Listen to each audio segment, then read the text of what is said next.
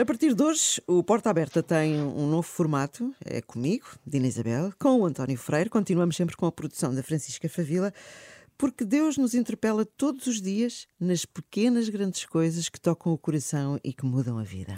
Exatamente, e esta manhã, eh, neste domingo em que se celebra a solenidade de Todos os Santos, eh, temos a porta aberta aqui na Renascença para eh, Manuel Couto, é historiador, investigador que aceitou integrar a Comissão Histórica para a causa da beatificação da irmã Lúcia, a mais velha dos três pastorinhos de Fátima. Enfim, dadas as condicionantes desta pandemia, esta é hoje uma porta digital, não é? é exatamente. Manuel Couto, bom dia, bem-vindo. Bom dia. Mestre em História e investigador associado dos Centros de Investigação da Universidade do Porto, Manuel Couto foi totalmente surpreendido pelo convite que chegou ao Carmelo de Coimbra, uh, onde a irmã Lúcia entrou em 1948 e morreu quase centenária aos 97 anos. Doutor Manuel Couto, Bom dia. Bom dia. Sei que, apesar da sua história ser muito diferente da história da irmã Lúcia, acabou por descobrir que tinha mais em comum com ela do que aquilo que imaginava. O que é que há assim de parecido, entre aspas, na sua história e na história da irmã Lúcia? Bem, uh, dizer que, que há de parecido para mim é assim um bocado mais, porque estamos a falar da irmã Lúcia. há sempre pontos de semelhança. Mas, há, mas é verdade, é verdade. De, depois de, de, ter, para, para grande surpresa minha, que é uma surpresa que ainda hoje permanece, como é que eu fui parar eh, à, à Comissão Histórica para, para a causa de beatificação, uh, fui descobrir, por força desse trabalho, fui conhecendo mais profundamente a história de vida da irmã Lúcia.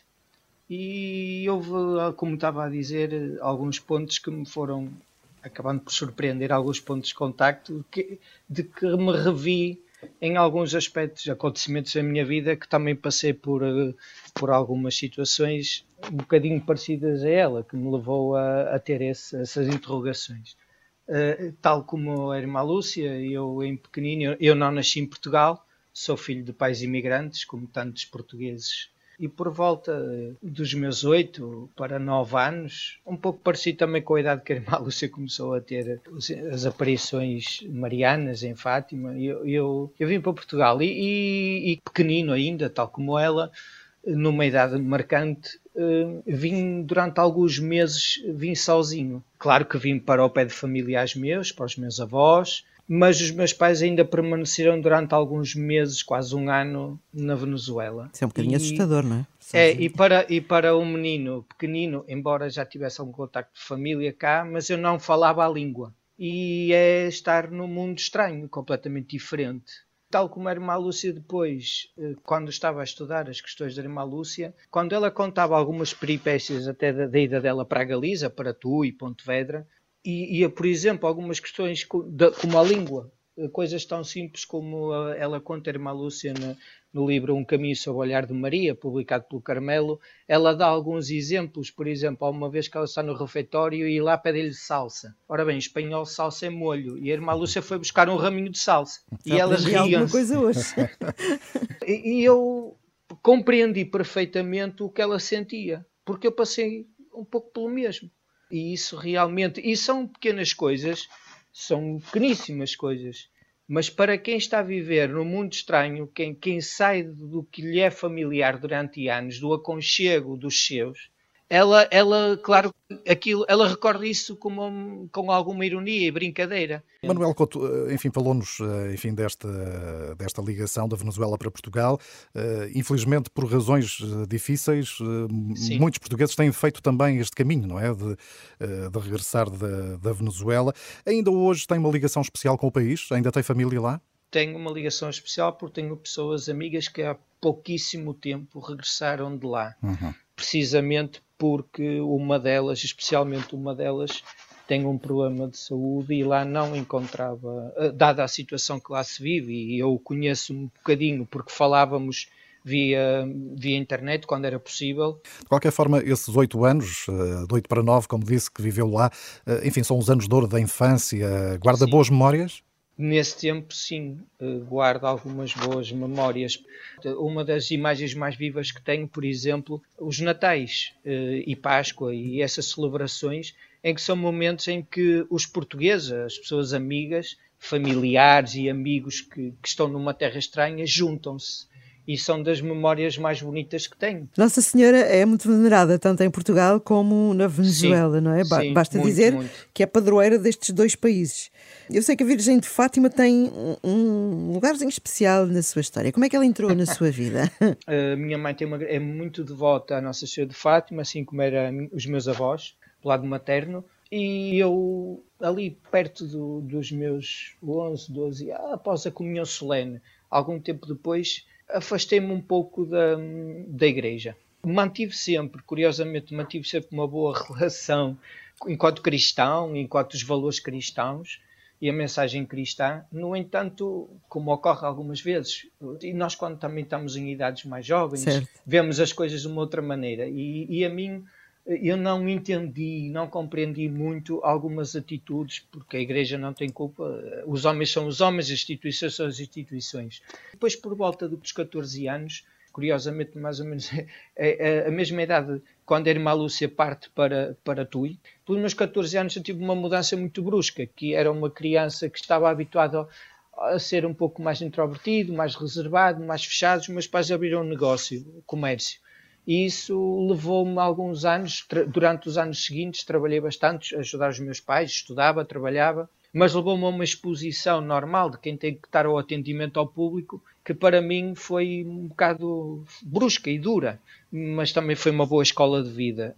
Eh, eu saltando uns anos para a frente, por volta de 2008 para 2009, eu uh, há uns acontecimentos marcantes da, da minha vida, curiosamente também tem a ver com a fase de, de começo, quando o, o processo de irmã Lúcia de beatificação começa a ser instruído.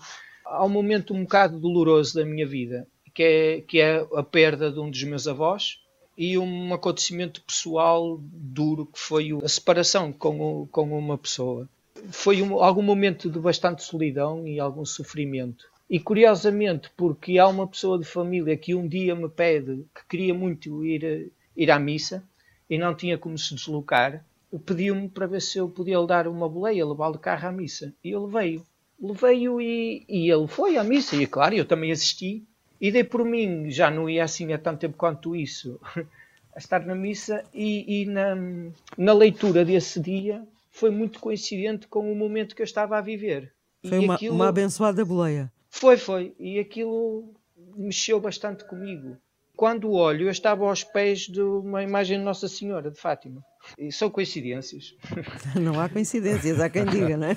Não, há quem diga, há quem diga. É isso. Em 2014, em dezembro, o meu primeiro filho nasce. Assim, a minha vida começou nova. E eu reaproximei-me uh, novamente. A, a sentir um, um pouco reconciliado com esse tempo que me afastei um pouco. E o meu filho nasce passado, quer dizer, o meu filho nasce em dezembro de 2014 e logo a 5 ou 6 de janeiro estou a começar, de 2015, estou a começar a trabalhar na Comissão Histórica para a causa de Irmã Lúcia para surpresa minha. Não é? E, Manuel, eh, como é que encarou esse desafio? Eu sei que já escreveu, por exemplo, eh, eh, que o caminhante não regressa igual como quando partiu. Foi isso que sentiu também nesta, nesta experiência? Completamente. É absoluto isso que está a dizer. Há, há, coisas que, como estava a dizer, nada é por acaso e eu questiono-me e estou hoje aqui a, publicamente a partilhar aqui algumas coisas que são muito pessoais, como imaginam, mas acho que há coisas que nós não temos o que ter a reserva de falar delas, até porque eu considero-as como boas coisas. E inspiração uh, para outras pessoas também, não é? Talvez, talvez, talvez, naquilo que puder ser, não me arrogo a querer tanto, mas, mas pronto, tudo bem. Uh, vamos lá ver. Eu, eu fiz um curso de História. Uh, nunca porque alguma vez tenha dito, porque ocorre com muita gente dizer, ah, eu quero ser isto ou quero aquilo. Não a minha vida não foi muito linear, por assim dizer, até pelas minhas experiências, filho de imigrantes, que depois vai para ali, vai para acolá, mudanças constantes. E eu então fui para o curso de História por um acaso. E depois eh, concluo o curso, e, a, e aquela que é a minha melhor amiga de curso, por uns anos depois, é a pessoa que me liga a dizer: Olha, eh, estão a precisar de uma pessoa para fazer isto para a causa de beatificação da irmã Lúcia, e falaram comigo, eh, e eu dei o teu nome sugerido. Está arrumado. E eu, eu ao telefone disse: Pronto, ok, muito bem. Como tantas vezes encara as coisas, fiquei assim um bocado surpreendido. Irmã Lúcia, causa de beatificação. e pediram para ter uma conversa no santuário. Sentámos, conversámos, até que me feita uma pergunta, que é, sabe que enquanto membro de uma comissão histórica, há coisas que vai ler, que vai consultar, se fizer o trabalho, que nunca vai poder divulgar.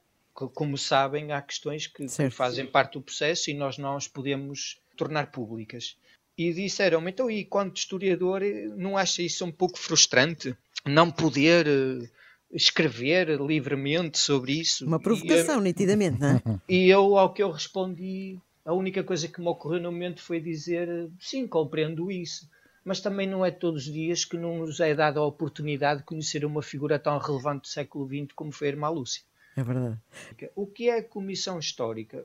assim muito rapidamente é dizer que é um grupo de, de, pessoas da área, não é? Peritos, pessoas com conhecimento de história, que vão, que têm como missão uh, avaliar, procurar, investigar e encontrar toda, todos os escritos que tenham sido produzidos pela, pela pessoa em questão, validar se são realmente do punho da, da, da pessoa e preparar toda essa documentação para que os as pessoas que irão depois, os, os, especialistas em teologia que irão avaliar, lerem esse, esses documentos, esses relatos, esses escritos, de forma a verificar das virtudes. Ou, se surgir algo nos escritos que põe em dúvida o processo continuar para a frente, o processo para. Tem algum documento é desses aí na sua secretária neste momento? Não. Não, não tenho nada porque não, não tenho nem quero ter. Se bem, se bem que, Manuel, eh, eh, enfim, este trabalho acaba por ter alguma continuidade, não é? Há, um, há uma equipa, que, um grupo de trabalho que vai tratar do arquivo da Irmã Lúcia. Sim, sim. O, o a Irmã Lúcia, um dos aspectos fundamentais eh, da Irmã Lúcia enquanto figura e que, e que eu creio que daqui por, para adiante as pessoas irão conhecer um bocadinho melhor, que é uma, a Irmã Lúcia, Lúcia foi uma apóstola da mensagem grande, o grande trabalho da irmã Lúcia foi divulgar, divulgar a mensagem que, que, lhe foi entregue, lhe foi dada por Nossa Senhora na Cova da Iria. E não só na Cova da Iria, porque também há uma outra aparição nos Balinhos. Estando ela esses anos, como falou no início do programa, no Carmelo de Coimbra, a irmã Lúcia correspondeu-se com gente de todo o mundo. Gente de todo o mundo escrevia para o Carmelo, mandava cartas e ela respondia. Adorava ver Portanto, isso. E, ela, e, o, e aqui o que estamos a falar é de uma pessoa que escreve e corresponde-se com gente de todos os tratos sociais. Estamos a falar desde o mais humilde e o mais incógnita das pessoas do outro lado do mundo até chefes de Estado. É por isso que diz que, eh, enfim, eh, é impossível falar do século XX português, português e não só, sem ter em conta a irmã Lúcia. Sim, eh, eu acho que é, um, é mais outro aspecto da realidade e da história de Portugal que importa ser conhecido. Eu tenho aqui, eh, e de resto foi o início, a porta de entrada para esta nossa conversa, um livro que publicou, Fátima 100 anos, 13 memórias, eh, que acaba por sistematizar eh, um bocadinho os vários acontecimentos eh, de Fátima, com imagens lindíssimas, que até podem ser separadas para que as pessoas possam fazer delas o que entendem. O, o que é que nos pode dizer, sim, a, a, mim não e ao António, que temos aqui o livro connosco, mas às pessoas que nos estão a ouvir um bocadinho mais sobre este livro? E é um livro que, enfim, tem o número do 13, não é? Que, que tem também toda, toda a simbologia sim, associada, sim. não é? Bem, quando foi pela altura do centenário, antes do centenário, alguns meses, eu, da parte de um amigo meu que, que conhecia a, minha presença no, na questão do processo e em Fátima, não porque eu divulgasse muito isso, porque, como imaginam, eu pretendi sempre permanecer um pouco uh, discreto, não é? Porque é normal, as pessoas têm curiosidade, fazem perguntas, é normal. E eu estava ali e eu estava ali era para desenvolver um trabalho, nada mais do que isso. Esse meu amigo, esses meus amigos, um deles é designer, o outro é editor, desafiaram-me a fazer um livro. Eu disse: Ok, muito bem, eu posso tentar, mas eu não quero fazer uma coisa igual a outros, nem, nem tenho capacidade para tal, para estar aqui a falar agora em questões. Toda a gente fala da questão das aparições. Então a minha proposta foi que criássemos um livro com vários capítulos, daí o 13, foi a opção do 13 13 Memórias, e ele, esse livro pretende basicamente ser uma espécie de um, de um manual concentrado, não é? O manual é um bocado exagerado, mas é algo com que as pessoas, ao ver, ficam com um conhecimento global do que, é que foi a questão das aparições, ou seja, é uma espécie de, de, um, de um guia certo. Que explica e ajuda a compreender melhor aspectos fundamentais de, de Fátima. Uh, Dr. Manuel Couto, foi muito bom uh, tê-lo aqui. Ficámos também a perceber um bocadinho melhor deste funcionamento que está organizado em torno desta comissão para ficarmos a conhecer um bocadinho melhor todo este fenómeno e foi bom esta Muito conversa obrigado. neste domingo. E conhecemos-lo assim também melhor. Eh, Exato. também. Manuel, já, Ah, já agora se terminássemos esta nossa conversa, enfim, partilhou aqui muitos momentos da sua vida, com a Marisa. Obrigado. O que é que isso, lhe- o que é que isso, o que é que isso lhe diz? Não é, não é por acaso esta música, pois não? Não, não, não, não. A Marisa é uma das bandas sonoras todas as manhãs com os meus dois pequeninos, um de 5 e um de 2 anos, que me pedem sempre, papá, põe a Marisa. É curioso porque quando eu conheci a minha esposa, mas meus, meus dois filhos, a pessoa com quem eu partilho a minha vida, a primeira coisa que lhe ofereci foi um CD da Marisa. Ainda hoje meus pequenos adoram ouvir Marisa e é banda sonora todas as manhãs quando vou com eles e a levar o meu menino para a escola. Quando estivermos com a Marisa, vamos dizer-lhe isso. Ah, muito obrigado.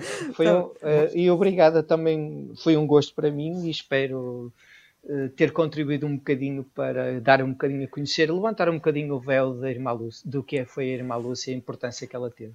Com certeza que sim. Manuel, uh, um abraço, bom dia. Muito obrigado, um Então fica abraço aqui para todos. a Marisa, partilha esta banda sonora agora também com todos aqueles que nos estão a ouvir e é sempre uma excelente banda sonora para inspirar o seu dia.